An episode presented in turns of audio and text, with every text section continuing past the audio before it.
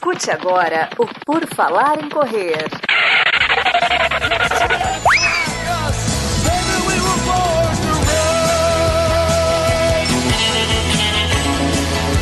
Are you ready to run?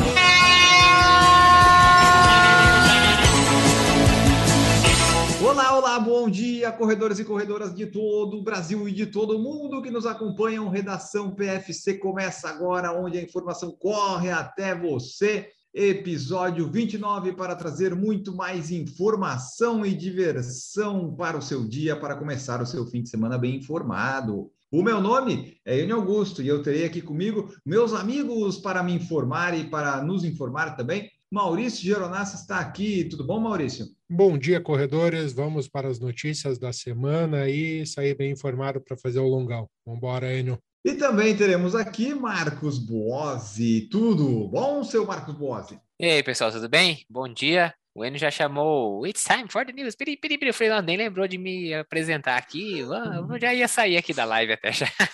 Fica aí que nós temos muito para falar aqui das notícias que vão começar neste exato momento. It's time for the news. E vamos começar aqui então as notícias nesse que é o, o dia 303 do ano, quando Ayrton Senna foi campeão pela primeira vez em 88, Maradona nasceu em 60, em 1938 Orson Welles fez a primeira fake news do mundo ao espalhar o pânico narrando uma invasão de marcianos no rádio. Também nasceu Dostoiévski em 1821 e hoje é dia do designer de interiores, do balconista, do comerciário, do fisiculturista e do ginecologista. Olha só que dia especial para a gente começar comentando sobre recorde mundial na meia maratona de Valência. Sim, você que escuta o PFC, você que às vezes não gosta que a gente fale só de recordes e recordes, fique sabendo que nós tivemos um grande fato mundial e que nós comentamos no Redação PFC passado, que a meia de Valência estava esperando a expectativa de quebrar o recorde mundial. E tinha um grande field de atletas, mas a grande favorita era a Letsembet Gidey, da Etiópia, que foi lá e cumpriu esse favoritismo com louvor e com um tempo muito absurdo. Exatamente. Letsembet Gidey, da Etiópia, fez a meia maratona de Valência em 1 hora, 2 minutos e 52 segundos, se tornando a primeira mulher a correr uma meia maratona abaixo de 1 hora e 3, carimbando aí o recorde anterior com uma folga considerável. O recorde anterior, que foi feito em abril pela Ruth Chepnengit, era de 1 minuto, 1 hora, 4 minutos e 2 segundos. Então ela tirou aí 1 minuto e 10 segundos do tempo da Ruth para completar o pódio, né? Vamos trazer a informação completa lá da meia maratona de Valência. A Yalen Zerf Yehualau ficou em segundo, em segundo, na segunda posição, com 1 hora 3,51. Também quebrou o recorde anterior, né? Mas tinha a Letsenbet Gidey na frente dela. E em terceiro lugar, a Sheila Shipkirui, do Quênia, com 1 hora 4 e 53. A não Guidei quebrou tava... o recorde mundial, né? Não, essa não quebrou o recorde mundial. a Guidei estava estreando na meia maratona, mas tinha essa estreia aí com bastante expectativa, porque ela já era recordista mundial dos 5 mil, nos 10 mil e nos 15 quilômetros. E ela estava estreando aí na meia maratona e a expectativa era alta e ela correspondeu às expectativas. Exatamente. O Marcos falou do recorde anterior, que era da Ruth Shepchentit, né? Uh, nós noticiamos em agosto que a segunda colocada da prova, a Yehoalau da Etiópia, ela tinha batido o recorde, né? Que ela tinha feito 1,3,44. Mas na semana passada nós descobrimos que o recorde que ela fez não foi validado porque o percurso daquela prova tinha 54 metros a menos. Então, assim, tipo, ainda não tinha nem sido ratificado o recorde da Shep Gentit e a World Athletics já conseguiu ver que tinha menos nessa prova. E a, o recorde da Ruth foi homologado só na quinta-feira, dia 28 de outubro. Então, assim, quatro dias depois de um novo recorde mundial, a World Athletics ratificou o recorde lá de abril. Então, eles estão indo num passo bem rápido, né? Ao, tu, ao que tudo indica, de repente, em abril, eles conseguem homologar esse da Guidei e talvez a gente já tenha novos recordes, né? Mas, assim, é, além dela ser a primeira mulher a correr sobre 1 hora e 3, consequentemente foi a primeira oficial a correr 1 hora 04, né, abaixo de 64 minutos, porque o recorde da Ierualau não foi validado. Sobre a prova nas parciais, aqui para vocês terem ideia, a Guidei passou o quilômetro 10 para 14,45. Esse é só o terceiro melhor tempo da história, da história, sete segundos atrás do recorde mundial que foi feito no começo de outubro, que a gente noticiou aqui, que é de 29,38. Os 15 quilômetros ela fez em 44,29 que é só 9 segundos mais devagar do que o recorde que ela tem. Então você vê que ela correu muito bem, o Pacer fez um trabalho muito bom também ali na meia maratona, e ela foi lá e ainda acabou abaixo de uma hora e três, chegou quase um minuto na frente da segunda colocada. Foi um espetáculo o que a Guidei fez. Infelizmente, nosso ouvinte, Afrânio, que mandou uma mensagem para nós, ele não gosta que a gente fale de recordes. É, ele não deve ter gostado muito dessa notícia se ele ainda estiver ouvindo Redação PFC, né? Mas é um fato, a gente tem que noticiar a notícia aí. Vamos falar aqui da prova masculina agora, o Marcos Boas, para depois a gente é, fazer um balanço geral dessa prova aí e ver se o Maurício Geronasso consegue correr uma meia maratona em uma hora e dois. É, ô louco, hein? Bom, vamos lá, falar da prova masculina. Então, a meia maratona de Valência também teve, né, a categoria masculina. Não tivemos quebra de recorde, mas tivemos a vitória do keniano Abel Kipchumba, em segundo colocado, Ronex Kipruto, e em terceiro, Daniel Mateico. O Kipchumba ganhou com o tempo de 58,07. O Ronex Kipruto ficou junto dele ali com 58,09 e o Mateico em terceiro, 58,26. O Kipruto e o Kipchumba vinham juntos, né? E no final, na verdade, o Kipruto ainda estava à frente do Kipchumba Uhum. e parecia que ele ia ganhar, mas o Kipchumba tinha uma energia extra ali para dar aquele sprint final e garantir o sexto melhor tempo da história na meia maratona masculina e ganhar ali na, na reta final, guardou uma emoção ali para os últimos segundos da, da prova, para quem assistiu, viu aí a ultrapassagem do Kipchumba bem no finalzinho. É, e essa prova foi legal porque foi transmitida no YouTube oficial lá da prova de Valência. Então todo mundo teve acesso fácil, né? Quem quis acordar às três e meia da manhã viu. E é interessante que no sprint final ali você vê quem que é o atleta que tem a, o que ainda entregar, né? Porque o Kipchumba apertou e o Kipruto não teve força para buscar. Os dois segundos parecem pouco, mas daí você vai ver na prova, tipo, depois que o Kipchumba apertou, o Kipchumba apertou, não teve como o Kipruto chegar. E essa prova não teve recordes, mas teve sete homens, né, sete atletas correndo abaixo de 59 minutos pela primeira vez na história. E só para fechar ali, né, que eu falei do Maurício, eu acho que o Maurício,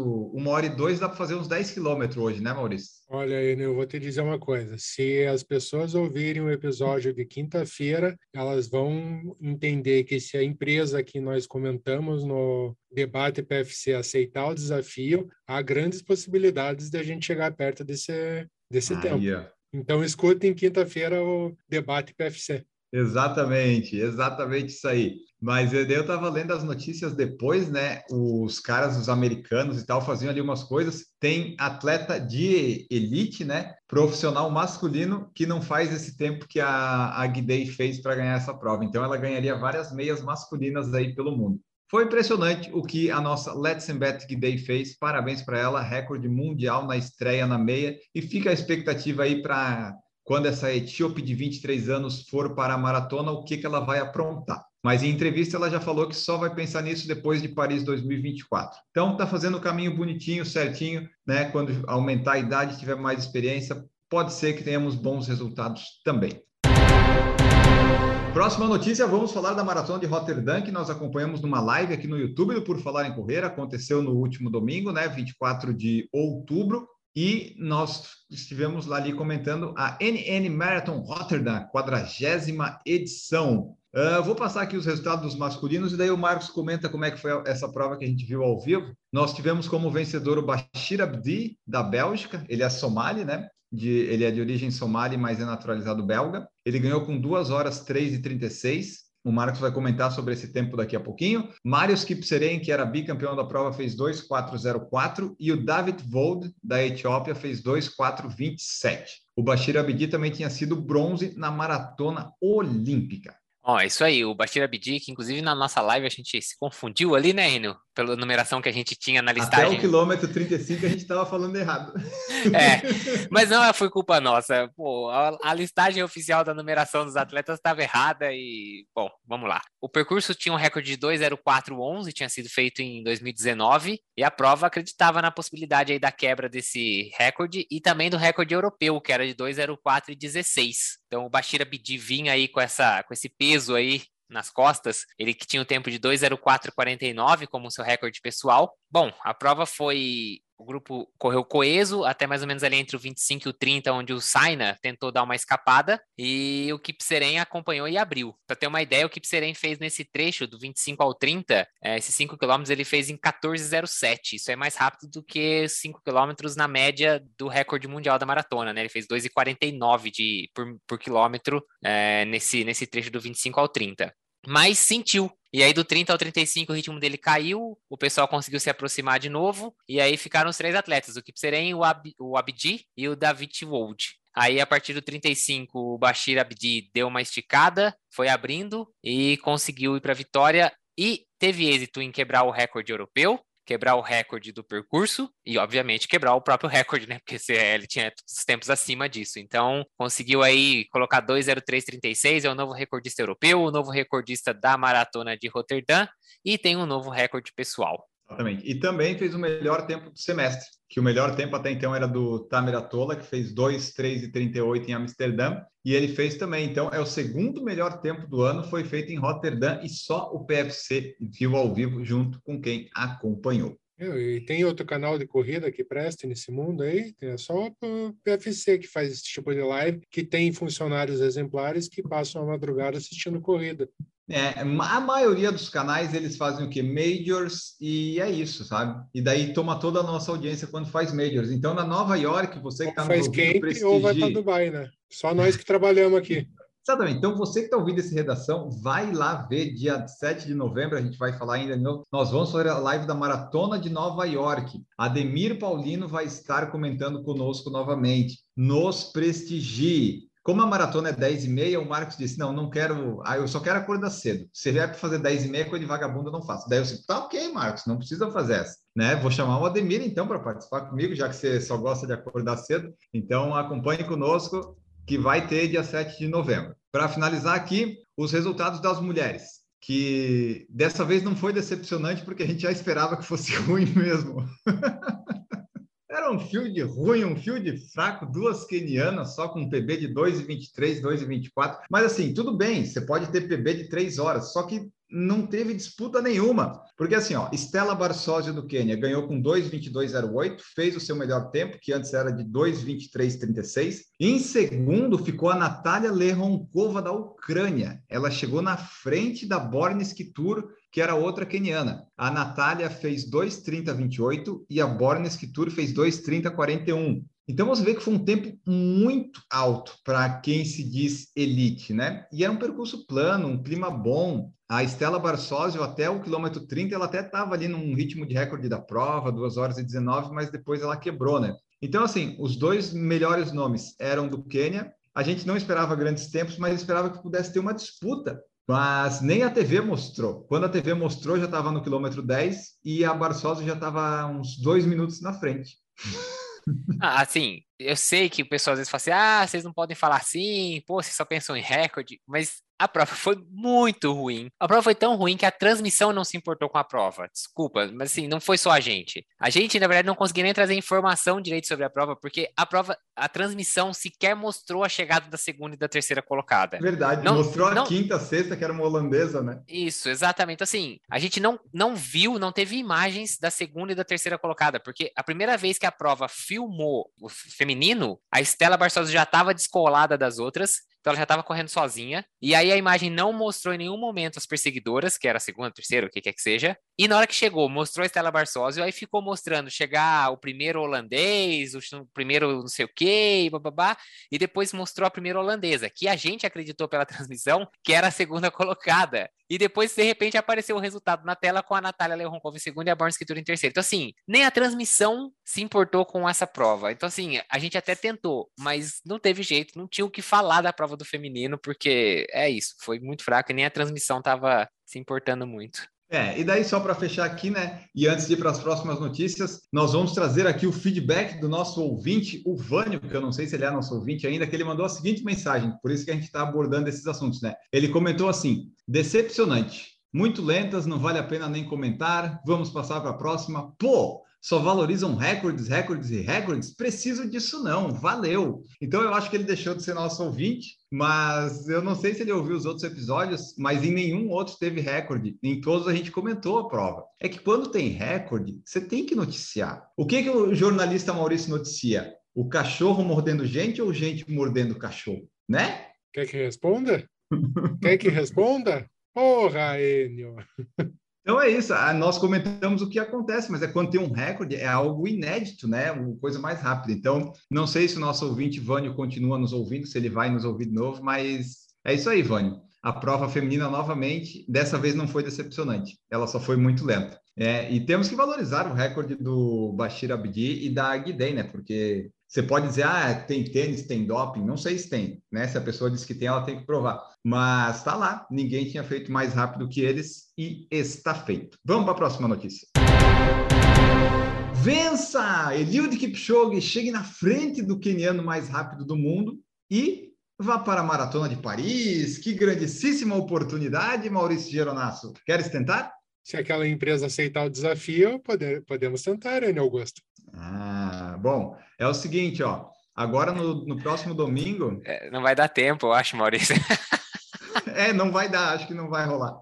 Mas. Mas tá aí, o desafio do... tá lançado, né? É, quem sabe você vai na Elite no, na maratona. Mas assim, ó, 31 de outubro, agora, próximo domingo, amanhã vai ter uma prova lá de 5 quilômetros que vai comemorar os mil dias antes de Paris 2024. E daí, dois mil competidores vão ter a oportunidade de garantir a vaga numa maratona que vai ter para o público em geral. Não é a maratona olímpica, mas é a maratona que vai passar no mesmo percurso de Paris. Eles estão fazendo isso né, para fazer o, os jogos ficarem mais perto do público e tal. Então, a promessa é que vai ter essa maratona para o público em geral no mesmo percurso. E essa ação, mil dias antes, vai ser assim: é, vão classificar ali os corredores de acordo com seus paces, eles vão largar todos, e quando sair o último, que é o mais lento pela classificação, o Kipchoge vai largar. E daí todo mundo que o Kipchoge passar nesses 5 quilômetros está fora. Quem chegar na frente, né, garante a vaga para Paris. Por isso que eu acho que eles colocaram só duas mil vagas, porque se eles colocassem muitas, né, ia ter gente muito lenta, o Kipchoge ia largar, ia muita gente garantir para a maratona. Então, o Kipchoge correndo leve deve fazer uns 13, 14 minutos, né? Se ele se esforçar. Não, vamos lá. Kipchoge, se ele fizer 15 minutos, ele ganharia de todo mundo, né? Agora, quantos que ele vai passar? Fica a dúvida que a gente vai descobrir depois. Mas na verdade, os mais lentos vão sair por vão sair primeiro, os mais rápidos que vão sair por último. Ah, é, eu inverti a ordem, desculpa. Você inverteu. É, os mais lentos saem primeiro, os mais rápidos saem por último, e o Kipchoge vai pagar esse tempo e vai sair depois do mais rápido. Ter, né, assim, em teoria, o Kipchoge isso. e o mais rápido são os que mais vão conseguir passar pessoas, né?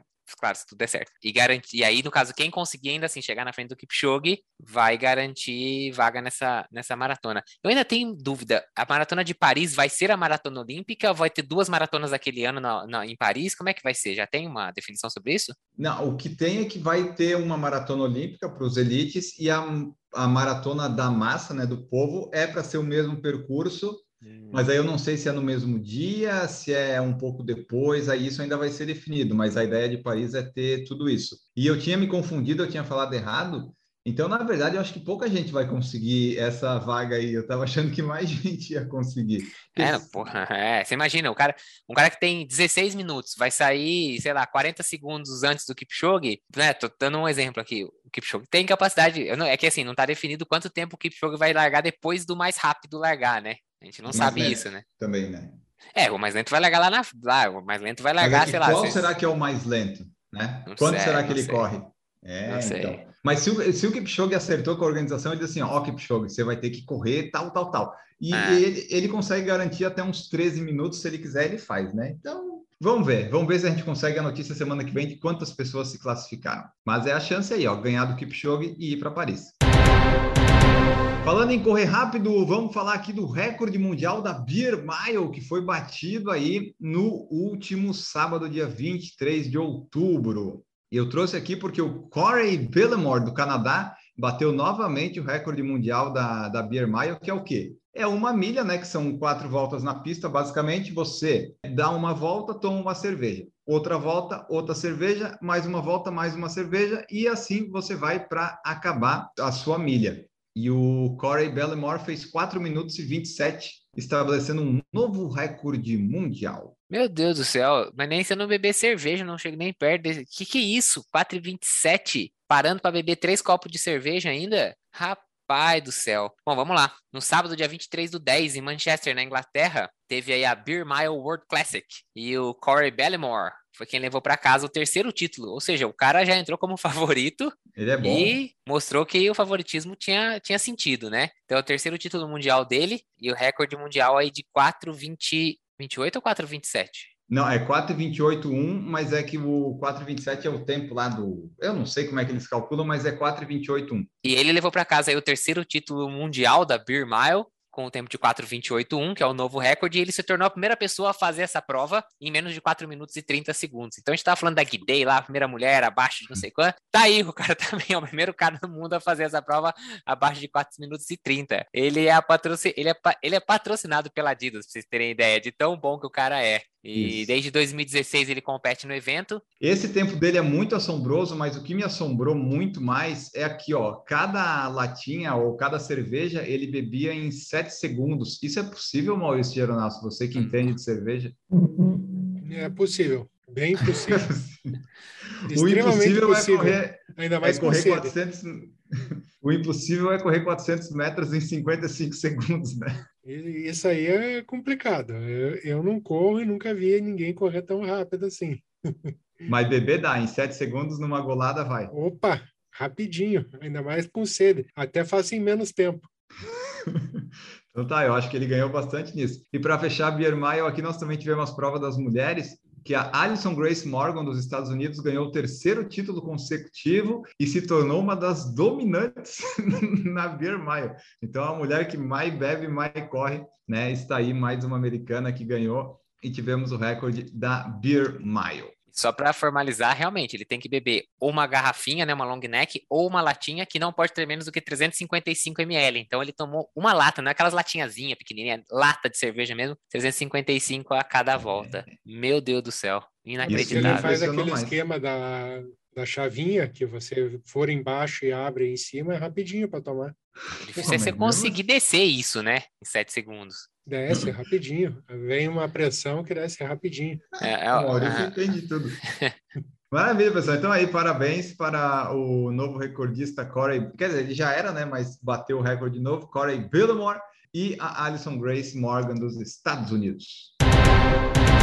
E para fechar aqui o nosso Redação PFC, vamos falar de lançamentos de tênis. Ao longo das próximas semanas vamos trazer mais aqui, né? Porque vai ter majors e tal, a gente vai dar uma dividida nisso. Mas eh, fiquei sabendo que a Skechers lançou um novo tênis de placa de carbono, é isso, Marcos? É, não diria que seria a placa, né? Mas vamos dizer assim, de inserto de carbono. É, na verdade, ele chegou aqui no Brasil, esse tênis já tinha fora, já tinha nos Estados Unidos. Ele chegou aqui no Brasil, é o Skechers Speed Freak. Vamos dizer que ele é uma combinação quase que de um Razor 3 ou do Razor Plus com o Speed Elite. Então, o que, que aconteceu? O Speed Elite, que era aquele tênis da Skechers que tem o carbono, né? Na verdade, ele tem tipo umas asinhas de carbono que eles chamam lá de winglets, que formam uma espécie de um H na, so- na, na entressola. Ah, eles lançaram esse para ser o tênis mais rápido deles, e realmente foi um tênis muito rápido, mas a galera gostava de correr 5, 10 e até 21 com esse tênis. E a Skechers percebeu que então faltava alguma coisa para os 42, e que o pessoal queria mais amortecimento. Então o que, que eles fizeram? Colocaram mais material de entressola, então agora a entressola continua, ela é 100% Hyperburst, mas ela está um pouco mais alta do que o do Speed Elite. A peça de carbono ficou um pouco maior e mais rígida e um pouquinho mais alta na frente para dar aquela, aquela inclinada na ponta do tênis, na ponta da frente do tênis. E com isso o tênis ficou um pouquinho mais pesado que o Speed Elite, mas com uma sensação de corrida de mais amortecimento. E consequentemente também por causa dessa espuma e de, né, da questão da alteração da pecinha de carbono, um pouco mais de resposta. Ah, o solado tem a borracha da Goodyear, que a gente já conhece já em vários tênis da Skechers, mas em pouquíssimos pontos para o tênis ficar leve. E o mesh do cabedal é muito fino e respirável. A ideia deles é salvar peso. Então eles conseguiram esse tênis no tamanho 40 ficar em 195 gramas. É um tênis É. que tem 4 milímetros de drop e que chega no Brasil pela bagatela de 1.500 reais. Aí É barato. É barato? Não é barato. Está na faixa de preço dos outros tênis de placa de carbono? Sim, senhor. É equivalente a um Vaporfly ou um Matt Speed? Não sei, não testei. Se a Skechers quiser me mandar, eu posso comparar com o Vaporfly, que esse eu já tenho. Então, Skechers, alô, tamo aí. Gosto muito do Razor 3. Tem review no canal, tem review do Razor 3, do Razor 3 Plus. Estamos aí, né? Se precisar, Nós estamos aí, então, aí, ó, Skechers Speed Freak, é isso? Speed Freak, né, o nome? Exatamente, esse é o nome dele. Speed Freak foi lançado aí e alguns, alguns canais de corrida aí já devem ter recebido, talvez tenham review por aí, mas é aquela coisa, né? Um preço um pouco inacessível, mas enfim, né? Se chegar para nós a gente testa, se não, provavelmente a gente não vai testar. Se você ah. testou e tem, manda para nós aí. O que foi, Marcos? E só uma observação. Ah, desculpa. Então, não precisa. Ah, observa. Agora você vai observar. A plaquinha, o pessoal, muito lugar tá falando, ah, é, de carbono e tal, não sei o quê. Não é de carbono, ela é de nylon. Ela tem infusão de carbono, mas ela não é de carbono. E por isso que eu achei muito caro o tênis. Podia ser um pouquinho mais barato. Vamos agora então para o momento off. Toca a música, DJ Geronasso. DJ Geronasso. Tan, tan, tan,